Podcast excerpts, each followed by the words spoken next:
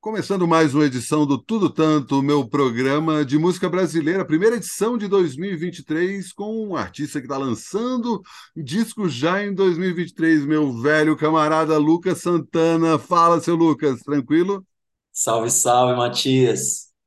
Como é que coisas aí? aí? Do outro lado do hemisfério, né? Lucas agora está residência na França, mas não em Paris, né? Fala mais um pouco aí dessa tua transição e onde você está especificamente. A gente estava falando antes de gravar, mas enfim, já deixa registrado aí. Sim. Em maio do ano passado, eu me mudei para a França. É, como durante a pandemia é, acabaram rolando muitos shows para mim, foi, foi assim, uma grande sorte. E, e por conta disso, eu acabei morando sete meses em Paris.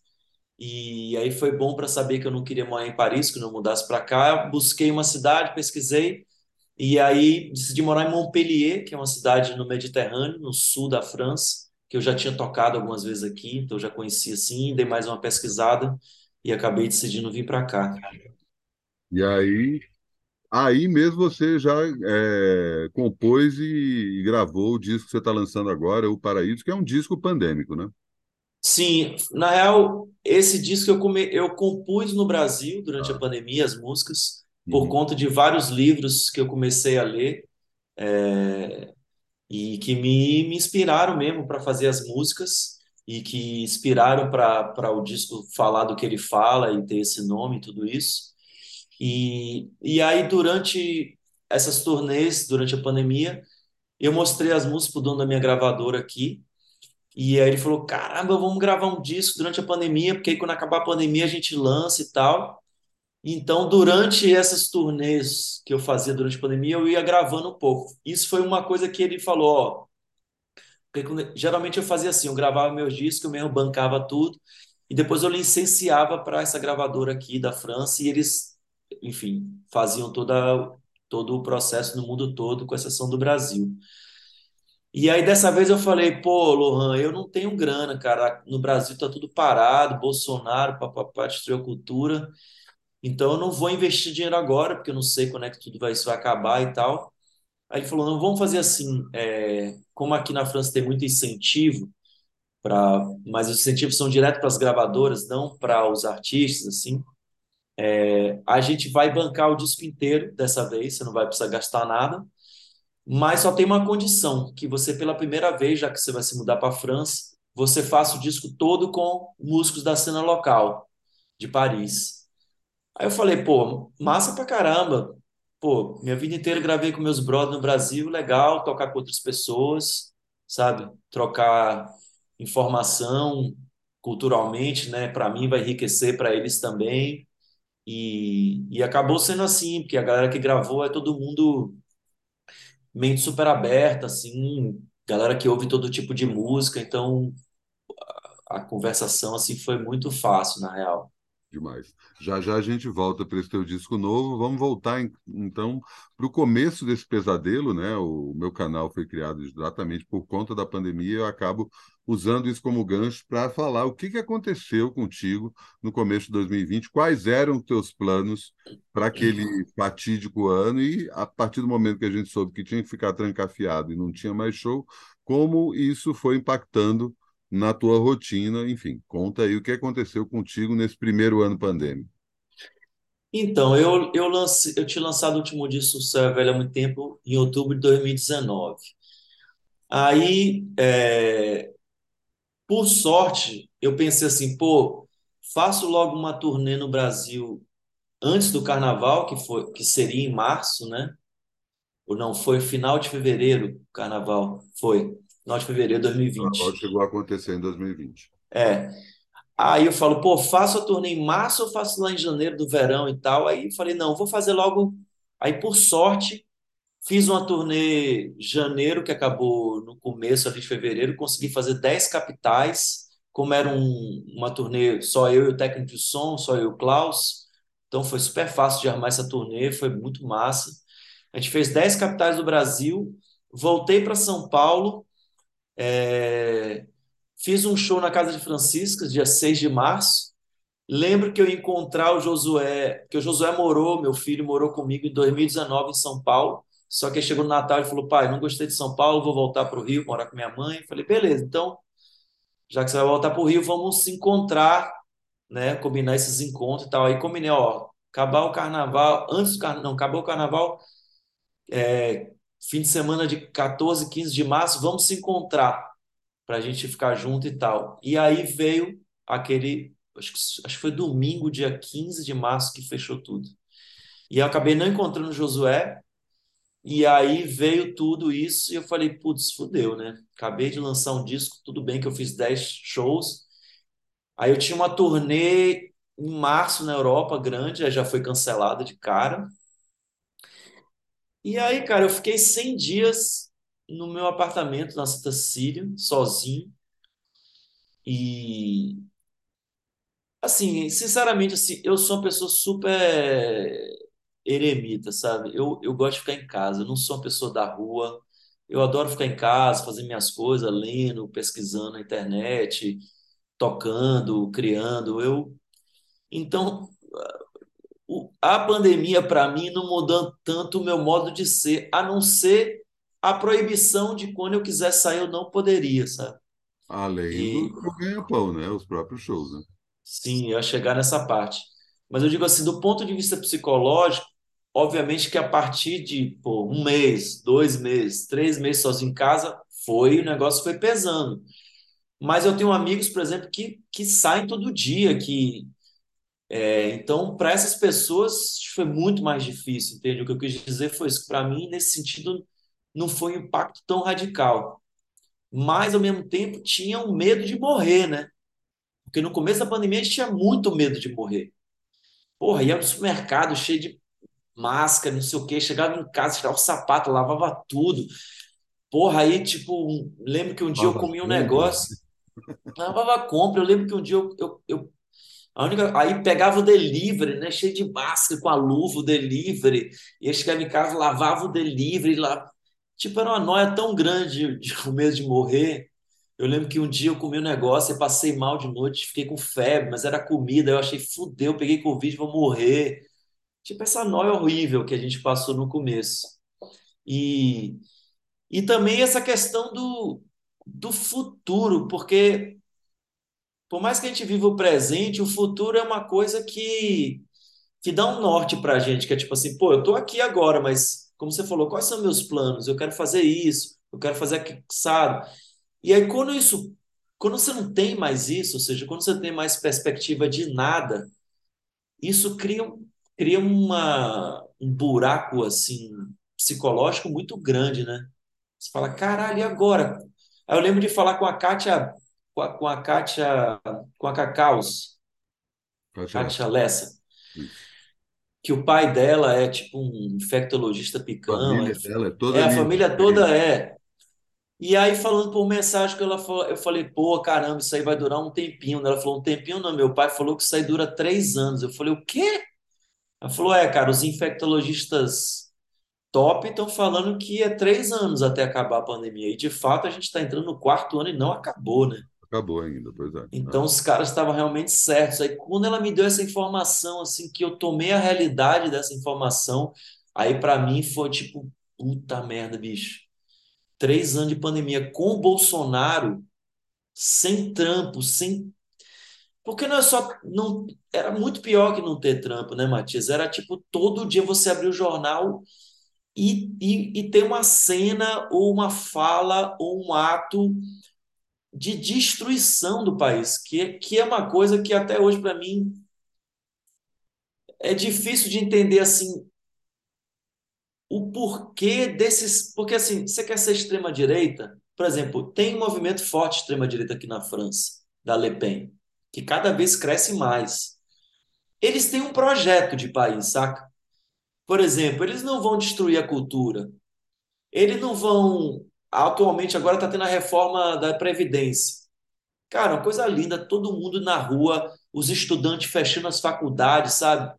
Tipo, galera, com certeza essa porra não vai passar. É, E a extrema-direita é contra a reforma. Ou seja, a, a extrema-direita aqui tem um monte de coisa horrorosa. Mas o, o estado de bem-estar social, eles sabem que eles não podem meter a mão aqui, porque se meter a mão, mesmo quem votou nele vai para cima deles, entendeu? No Brasil, essa extrema-direita, o projeto dos caras é destruir o país, cara. A troco de quê? Sabe? em colônia, cara. Voltar a ser basicamente um lugar de mão de obra e de extração de matéria-prima. Foi isso que a gente mas, viu. Mas, tá, bicho, que, que porra de projeto é um projeto de outra pessoa, não é um projeto brasileiro, né? Quem se beneficia está fora. Eu sempre bato nessa tecla. E, ah, não, um governo incompetente. Não, um governo muito competente nisso. Muito. Nisso. Muito. Olha aí, muito. cara, e tipo, cada vez mais a gente, do mesmo jeito que a gente passou aí, como você estava comentando, todo dia horrorizado com o um absurdo, agora a gente está vendo todo dia um absurdo que já aconteceu. Que agora é que a gente está vendo como eram as coisas de verdade e como Sim. esse processo de destruição era fato. Né? Sim, como está aparelhado, né? Você vê agora esse cara do Banco Central aí, mais um monte. Tipo, os caras deixaram também um monte de mina, né, para explodir. É foda. Então é isso, cara. Pandemia, é, conviver com esse mundo do Bolsonaro, esse projeto aí foi mas Foi aí você estava falando, tá? Falou com a Cacau e aí caiu a ficha que o negócio ia demorar, e esse cenário bolsonarista, e aí? Aí foi aí foi que eu comecei a falar, cara, eu acho que eu vou vazar do Brasil, sabe? Eu toco há 10 anos na Europa, é, tenho uma carreira já aqui, já, e a galera da minha gravadora, todo, minha buca, sempre me chamou para morar aqui. Falou, cara, as coisas que rolam para você, se você estiver aqui, vai rolar muito mais eu nunca quis sair do Brasil. E aí, pela primeira vez, eu falei, bicho, eu acho que eu vou vazar, sabe? É... E aí, quando começaram a ter os shows, aí em outubro de 2020, é, minha booker falou, ó, oh, cara, tem, tem uns shows em outubro e novembro pra você fazer aqui. Eu falei, ué, mas como? Ela falou, é, aqui abriu e tem vários, todo mundo de máscara, metade da casa e tal, mas tem show e você tem sorte que o seu show é, é, é você e o técnico de som, então é, facilita pra caramba em todos os sentidos. Você quer fazer? Eu falei, pô, eu quero não, eu preciso fazer. Só que não tinha nem vacina, né? E eu não poderia nem entrar na França. E eu falei, bom, como é que eu vou entrar? Ela falou, cara, a gente vai ter que arriscar. E eu fui para o aeroporto assim, bicho, sem saber se eu ia embarcar, se eu aí consegui embarcar depois de muito blá blá blá. É, ela, depois cheguei na, em Paris, não sabia se eu ia entrar, acabei entrando. E aí fiz a turnê, aí aqui fechou de novo, aí eu voltava para o Brasil. Ela falava, ó, fevereiro vai abrir de novo, tem uma turnê, vamos, vamos. Aí eu vinha de novo. Aí nessa me vacinei em Paris mesmo. E aí foram rolando as turnês. Ao final da pandemia, eu fiz 40 shows na Europa. 40. Eu nunca fiz 40 shows no Brasil na minha vida inteira, num ano. Nunca. Aí eu falei, aí eu falei assim, porra, bicho, realmente isso aqui é um sinal. Se na pandemia eu fiz 40 shows, o Brasil como tá, esse bagulho vai, eu tá na hora de eu realmente finalmente fazer essa mudança, sabe? E aí comecei todo o processo de amadurecimento disso. Falei com a mãe do Dom, ela tem passaporte italiano, o Dom teria também. Aí falei com o Josué, aí, aí Bom, começou. É o filho mais novo, né? Que a gente estava é, falando gravar só para é, contextualizar para quem está. Que, que é um filho pandêmico, como vários que nasceram na pandemia. E então aí eu comecei todo esse processo da mudança. E aí, é, como eu tinha já te falado, numa uma dessas turnês, mostrei para o dono da minha gravadora as músicas novas desse disco novo que saiu. Ele ficou super empolgado, falou: Cara, vamos gravar agora, enquanto você está vindo para fazer esse turnê. Você sempre fica mais um tempo, a gente vai gravando. A única condição é que você faça dessa vez com músicos da, de Paris, assim, com a cena local daqui. Aí eu falei: Beleza. E, e, aí foi, e aí teve um diálogo, cara, que foi muito doido. Eu nunca contei isso para ninguém que foi o seguinte: eu mostrei as músicas para ele no, no, violão e o disco passado que é voz e violão, por ser um disco voz e violão, eu comecei a tocar muito mais violão assim e me apurar no instrumento, sabe? Para poder gravar um disco de violão, que é difícil pra caralho. Rapaz, essas horas você vê como o João Gilberto, esses caras são gênios, porque é muito difícil, cara, gravar voz e violão. Qualquer barulho, qualquer rinho, sabe? É você e você. Uhum. Tipo, muito difícil. Mas aí, pá, como eu fiz a turnê aqui do Vazolão, eu me apurei mais ainda. Então, as músicas do Paraíso, elas não são só músicas que eu faço um ritmo, uma harmonia e canto. Não, tem um monte de contracanto, assim, eu apurei a parada do violão. Então, são músicas que realmente a relação entre a voz e o violão é muito mais é, complexa e muito mais rica, sabe? E o nosso disco, o Severo Muito Tempo, foi o disco que mais deu certo, assim, do ponto de vista comercial, digamos. Foi o disco que mais teve play, que mais vendeu álbum, vinil, CD, que mais teve show, que mais tudo. Eu falei pro, pro dono da minha gravadora, eu falei assim, pô, mas por que, que a gente vai fazer um disco com músicos da cena local? Eu, eu fico a fim de fazer outro disco de voz e violão, porque eu agora adoro fazer um show sozinho. Eu, pô, realmente estou dominando essa parada. E eu fiz essas músicas, tal, de uma maneira mais rica, como eu te falei agora. E aí ele falou para mim assim, ele falou, pô, mas um voz e violão você acabou de fazer. Eu falei, é, mas pô, foi o melhor disco do ponto de vista de tudo pra gente, de, de espaço e mídia, de tudo. Ele falou, eu sei, cara, mas eu, eu te contrato, assim, eu, você é um artista da minha gravadora, porque você é um cara muito criativo. Então, se eu quero que você faça um disco comigo, eu não quero que você faça o mesmo disco que você já fez. Não me importa se ele foi um grande sucesso ou não. Aí, beleza, o cara me falou isso, eu falei, tá bom, então vamos fazer outra parada. E aí eu saí da casa dele e eu falei assim, velho, quando é que no Brasil eu ia ter esse tipo de diálogo? Tipo, eu falando como se eu fosse o cara da gravadora e o dono da gravadora falando como se fosse um artista, sabe? Total. Falei, cara, aí esse, depois desse dia eu falei, não, velho, eu vou me mudar para cá. Eu, eu tenho uma gravadora. Uma coisa que é, é, muito da tua carreira, né? É, tu não tem um disco igual ao outro. Não, exatamente. Eu tava, eu tava negando até a mim próprio. E foi o dono da minha gravadora que falou por mim, pelo meu ser, entendeu? Aí essa hora que eu falei, porra, não, peraí eu tenho uma eu tenho aqui toda uma condição de trabalho que eu nunca encontrei no Brasil e eu nunca vou encontrar, sabe? Então é, é realmente chegou o momento de eu me mudar. Isso e foi aí, quando isso 2021. Isso foi 2021. Foi quando Começo a gente começou. Do ano, depois... Comecinho do ano. Uhum. E aí aí já começamos a gravar, ficamos 2021 todo gravando lá para julho, agosto, mixamos, masterizamos e tal. E aí a, a nossa a Booker, né, que trabalha comigo também, ela falou, ó, melhor época aqui para lançar isso que é janeiro. Então, vamos esperar, até porque 2021 ainda é um ano, 2022 ainda é um ano bastante pandêmico, né? Uhum. E em 2022 aqui na Europa aconteceu uma rebarba de todo mundo que não tocou em 2020, 2021, estava com um show remarcado para 2022. Então 2022 estava assim super lotado de tudo. Ela falou, ó, lançar agora final de 22 não é bom negócio, vamos esperar passar o ano e a gente lança em 2023. A gente falou, tá bom, vamos fazer isso. E aí lançou logo no começo do ano.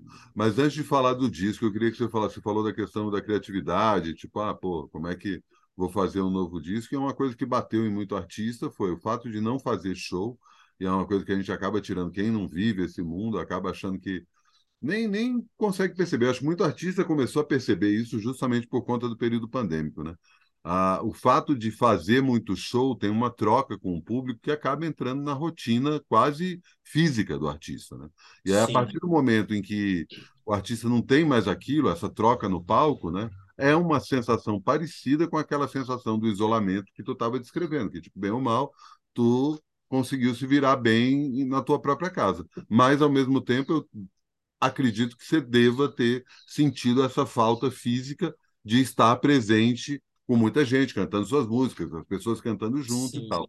E isso acabou tendo uma rebarba é, que muita gente travou em termos de composição, né? Tipo, ah, e agora o que, que eu faço? E não tinha mais criatividade. Eu queria que você falasse um pouco disso, mesmo porque antes da gente começar a gravar, você falou que a inspiração desse livro partiu do, das tuas leituras durante esse período. Sim. Como é que foi isso? Pô, foi maior sorte, porque durante a pandemia é isso. A gente não tinha trabalho, então a gente tinha tempo pra caramba em casa, de bobeira, né? E eu falei, cara, eu vou ocupar minha cabeça com muita coisa, sabe? Inventava, assim, sabe? De uma em uma semana inventava. Bom, semana que vem eu vou estudar francês. Aí estudava pra caralho. Aí na semana eu vou ver todos os filmes de tal diretor, assim. Inventava coisas para tipo, ocupar a cabeça de uma maneira boa. E aí comecei a ler esses livros já estavam envolvidos, é, acompanhando o, o Selvagem Ciclo de Estudos, que começou a ter no Rio, que era uma proposta de unir a sabedoria dos povos originários com a sabedoria ocidental e o encontro disso. E já tinha lido, que até inspirou o Severo muito tempo, o, o livro A Serpente Cósmica, do Jeremy Nabi, que é um, um, um antropólogo francês. E aí, por conta dessas leituras, um livro leva o outro, eu comecei a ler né? Então, li A Inteligência da Natureza, que também é do Gerard Narb, e é, pô, esse livro, cara, esse livro é maravilhoso. Esse livro é livro de cabeceira, ele tá aqui fácil porque, porra, me porra, abriu esse... a cabeça e, eu, e esse Não é, outro, cara? Esse outro que você tá falando também é bem foda, eu não tenho, esse eu, eu li no PDF. Nossa, bicho, esse cara é muito massa. Esse, esse Serpente Cósmica é bom dizer para as pessoas que é muito fácil de ler, como se fosse um diário pessoal do cara. Total, total. E, e é o cara sai da Amazônia peruana dos anos 80 e o cara chega no DNA, mas só que esse caminho eu não vou contar, que é spoiler, mas é tipo, a cada capa você fala, caralho, bicho, porra, caralho. Enfim, e, e inclusive a música Errar o Mano West tá no disco Paraíso por causa desse livro. Ah, que por, foda. Porque o Jorge Ben disse, porque nós não somos os primeiros seres terrestres, porque nós herdamos a herança cósmica. E recentemente a NASA comprovou que todos os componentes químicos que existem na Terra e que fizeram esse caldeirão aqui vieram do espaço. E muitos deles estão em nós até hoje: carbono, nitrogênio, oxigênio e tal. Então, o que ele está dizendo nesse livro aí, dentre outras coisas, o Jorge bem falou em 74 de uma maneira completamente intuitiva. E então, a leitura desses livros, o Metamorfose do, do Emanuele Gotcha, não sei nem como esses nomes tudo estrangeiro, eu, às vezes falo errado. Também, Gotting, eu acho. É, e, e sobretudo um documentário que eu falo para todo mundo ver se puder, que só tem no Vimeo, chama Symbiotic Earth, Terra Simbiótica. Ele é sobre uma bióloga chamada Lynn Margulis, é, que essa mulher no final dos anos 60 ela é, escreve uma, uma, uma, um mestrado lá, um negócio desse lado acadêmico, que ela, nesse momento, ela sugere, mas ao longo do tempo ela foi muito combatida dentro da academia europeia, principalmente por ser mulher, ela foi até chamada de bruxa, assim, chegou nesse nível. Mas ela contesta a teoria darwiniana de que a evolução na Terra se deu pela competição. Na verdade, ela prova que a, a evolução na Terra se deu por simbiose, pela cooperação entre seres. E, é, por exemplo, uma coisa que eu descobri nesses livros, que me inspirou, me deu vontade de escrever essas canções. Por exemplo, existem as cianobactérias. As cianobactérias, há bilhões de anos atrás, depois de muita tentativa, depois de morrer é, é, com o oxigênio, elas finalmente, no processo, né, descobriram que elas poderiam comer água e expelir oxigênio. E é por isso que até hoje, até esses exato momento que a gente conversa, existe 20% de oxigênio na atmosfera. E é por isso que a gente pode respirar e é por isso que a gente está vivo. Se as cianobactérias pararem de trabalhar hoje, todo mundo morre em um segundo. Vai ser muito pior do que a Covid, entendeu? Então, é, esse documentário fala sobre a vida da Lynn Margulis e sobre essa teoria dela, e ela vai demonstrando como aconteceu a evolução da vida na Terra, como essa cooperação entre seres aconteceu. Eu li também o livro A Vida Secreta das Árvores, que mostra a inteligência que existe, como as árvores se comunicam, se ajudam. Uma floresta como a floresta amazônica, cara, aquilo é uma rede de internet, tá todo mundo se falando, sabe? Se comunicando, enviando mensagem para uma árvore que está a 10 quilômetros dali, sabe? Então, tudo isso me fez. É... mudou a minha visão em relação onde eu morava. Eu falei, caralho, bicho, sabe? Eu, tipo, abria a janela e falava, olhava para o céu e falava, caralho, eu moro num, num planeta que é o planeta habitável. São coisas óbvias que eu vou falar, mas que e sempre foram óbvias para mim, mas de uma hora para outra mudou assim minha relação. Que é isso? Eu falei, cara, não existe outro planeta com essas condições atmosféricas, sabe? E ao mesmo tempo que ali Margros fala que essas condições atmosféricas não foi, não aconteceu somente pelo caldeirão de componentes químicos que se deu aqui com as, com o Big Bang, com as explosões e tal. Ela se deu porque seres que habitam aqui, muitos deles invisíveis, continuam trabalhando após bilhões de anos para manter essas condições, entende? Então, criou em mim assim, realmente em mim veio um amor assim pelo planeta Terra e uma consciência de dizer, caralho, bicho, isso aqui é um paraíso, saca? E é por isso que toda vez que a gente sai de férias, que a gente chega num lugar lindo, no mundo inteiro a gente fala, caralho, que paraíso. De uma maneira inconsciente a gente entendeu, mas de uma maneira consciente a gente ainda não entendeu completamente como a gente está muito conectado a isso e como tem muitos outros seres trabalhando para que a gente possa viver bem.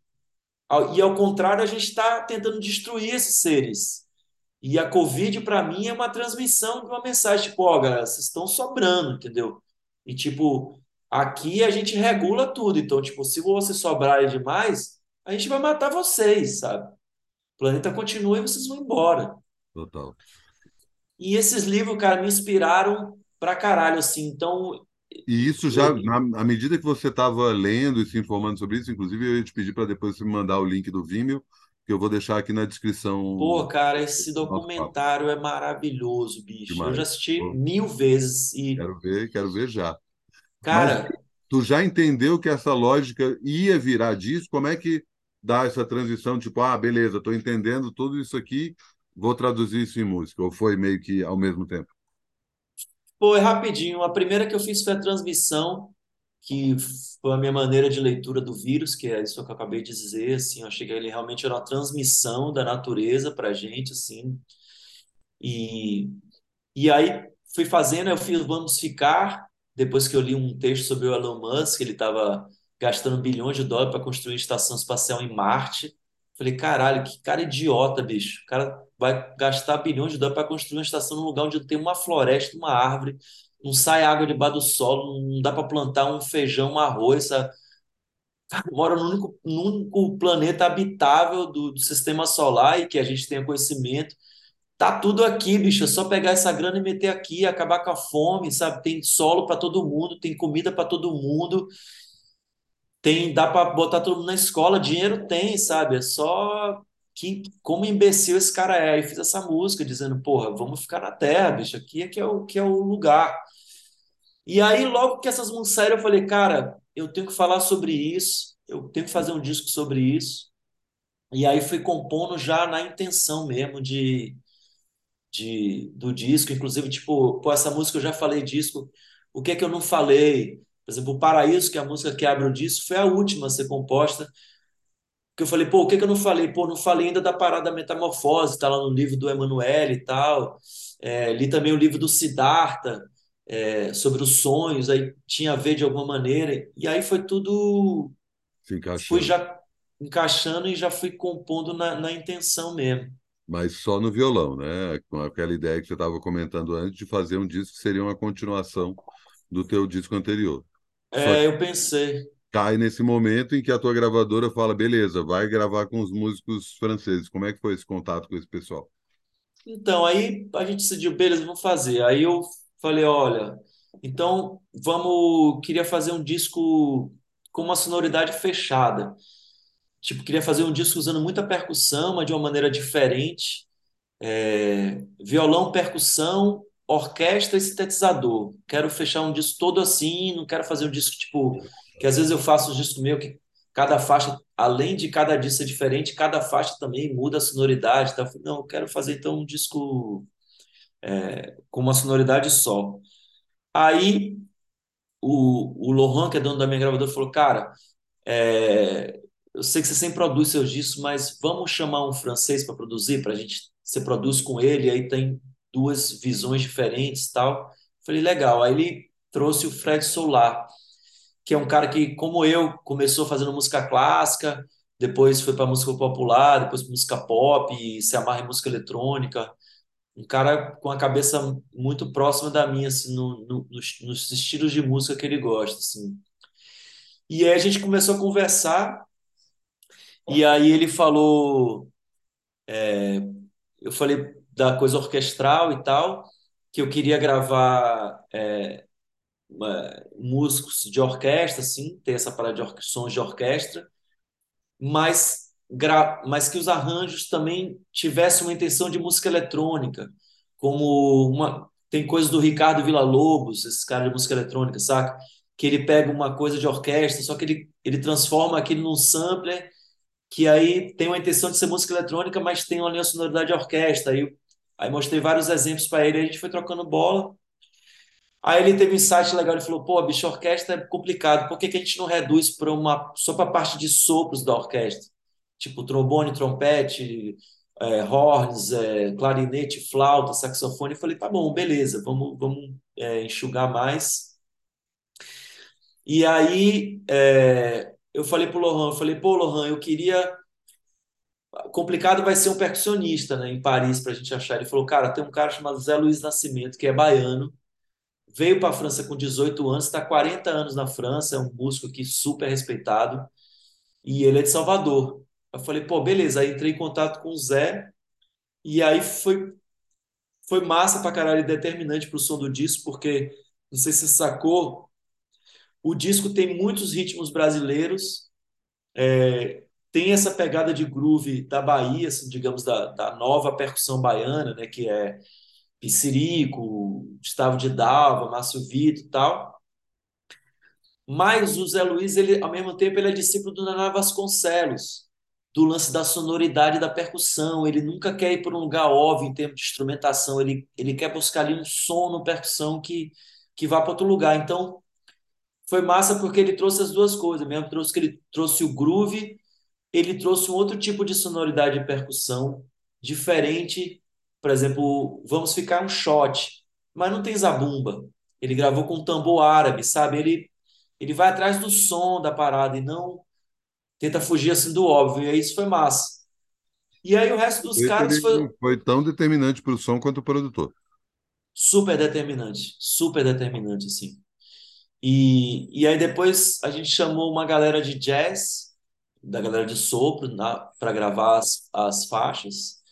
O Fred tocou todos os sintetizadores que tem no disco. E, e eu fiz os arranjos com o Lohan Bardeni, que é um músico foda aqui, saxofonista de jazz.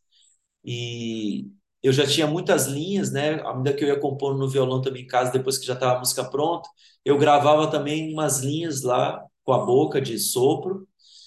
E aí o Lohan Bardeni ia abrindo os arranjos, abrindo as vozes, escolhendo que instrumento fazer. Aí a gente ouvindo tudo no computador dele para ouvir a simulação e tal, ia consertando.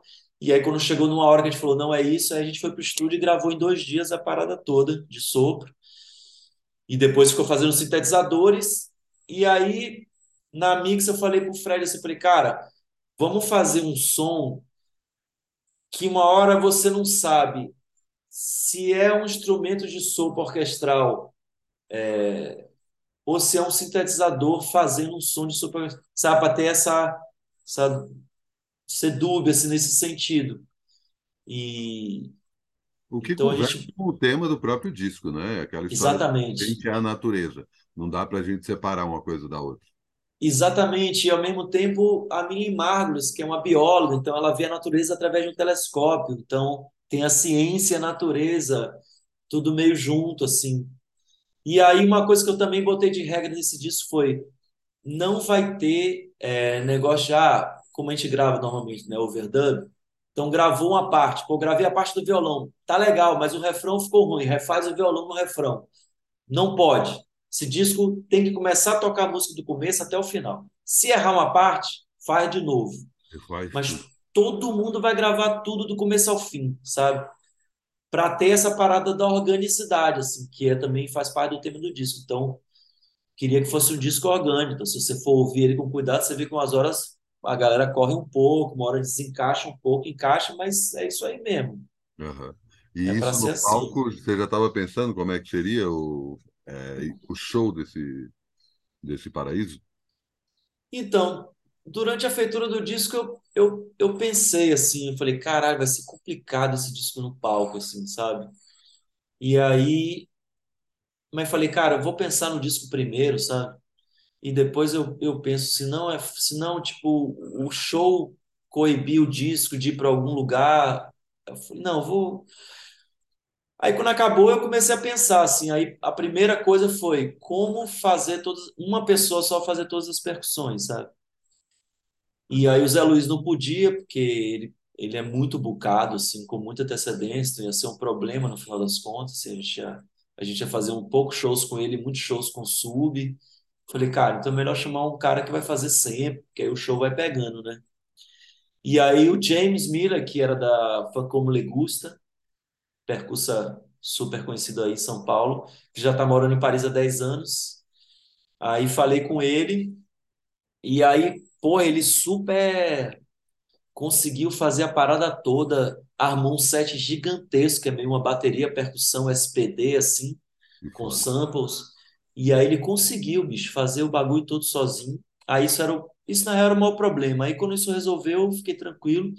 E é o Caetano Malta, que toca comigo há muitos anos, ele toca no MPC, live mesmo, tipo, não dispara uma parada, ele, ele toca como se fosse um teclado, a MPC, e ele toca todos os sintetizadores, todos os sopros do, do disco.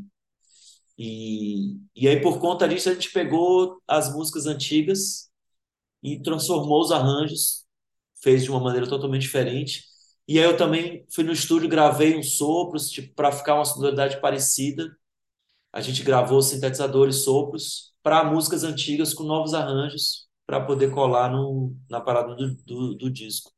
Uhum. E no final das contas, então, ficaram três pessoas no palco. Somos três pessoas no palco e uma, uma engenheira de som que é também tour manager.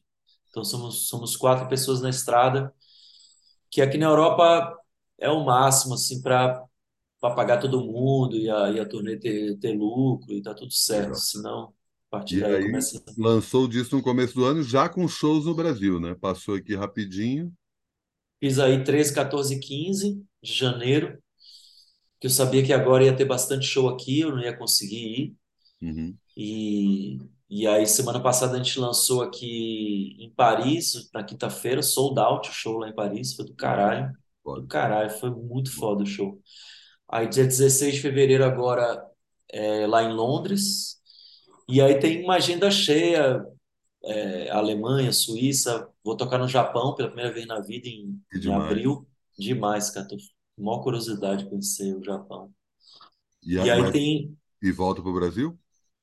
É, então aí a gente está tá vendo agora esse buraco na agenda de para poder voltar. Como eu te falei, agora é o contrário, assim, tem os shows aqui e aí a gente busca oportunidades no Brasil de ir para fazer alguns shows e tal, uns esquemas bons e, e aí voltar para cá. E aí eu, eu formei uma banda no Brasil, né? Ah, massa. Porque é impossível viajar quatro pessoas da Europa para o Brasil, a passagem está muito cara. Uhum. E aí eu montei uma puta banda no Brasil, que a gente fez esses três primeiros shows. Então vai ser mais fácil ir para o Brasil, porque só vai eu. Demais. E aí isso é o quê? Junho, julho? É, a gente está tá vendo uma grande possibilidade é junho, assim, que tem um buraco aqui. Vai fugir do verão daí e vem passar frio aqui. É, na, é, aqui em Montpellier, de maio a setembro é verão, verão mesmo. Verão, verão Brasil. Uhum. Mas, mas já em Paris, por exemplo, não. Maio ainda é friozinho. E mas julho e agosto a França toda é verão, verão mesmo. Demais. Então, na verdade, o verão aqui eles consideram julho e agosto. Uhum. Não, eu estou falando que... não só do verão do, do, ponto de vista de, temp de temperatura, mas também do ponto de vista de show, né? Que é a época que os artistas mais circulam aí, né? Sim, é, julho e agosto aqui é quando você tem que fazer a maior quantidade de shows possível, que é a hora que realmente tudo bomba, assim, sabe? De festival, uhum. de tudo. Então é provável que você volte aí para julho. Faça só julho. Ah, não. Julho e agosto eu já tenho um show aqui. Ah, a, aqui tem essa parada que é massa, assim, eu já tenho um show marcado até outubro. Aí vão marcando mais, mas começa o ano, você já tem assim, eu já tenho 30 shows marcados esse ano. Que é também uma coisa que eu nunca vivi na vida, sabe? Que é você começar o ano com 30 shows. É, é muito bom, velho. É realidade, demais, você, demais. Você se organiza. Pô, muito bom. Demais, seu Lucas. Bom saber aí que a vida está entrando nos eixos aí. Quando vier para o Brasil, dá um alô aí para a gente marcar a saudade, né? Matar a saudade. Quando você mudou para cá, aconteceu a clássica. Eu não sei se cheguei a comentar isso contigo, né? Porque sempre que muda algum amigo meu para São Paulo, fala, ah, tô mudando para São Paulo. Eu falo assim, puta, a gente nunca mais vai se ver. Rapaz, mas isso é uma verdade absoluta, bicho. E tinha amigo meu, eu morava na Santa Cília, tinha amigo meu que morava na Santa Cília, que quando eu morava no Rio, eu via os caras direto quando ia para São Paulo. Exatamente. Eu mudei para São Paulo, nunca mais. Passei três anos em São Paulo, não vi ninguém. A gente se viu duas ou três vezes, sempre aquele que não, vamos marcar, vamos marcar, vamos se é. ver. E não conseguiu se ver, mas vamos ver agora, já que você não está mais morando aqui de novo, né? agora, é. a gente consegue Porra. se encontrar. Bom, agora eu vou fazer essa chantagem emocional com todos demorou. os amigos. Demais, velho. Bom saber que tá tudo bem por aí. Descasso. Nos vemos em breve. Abração, até já. Valeu, Matias. Brigadão. Tamo junto.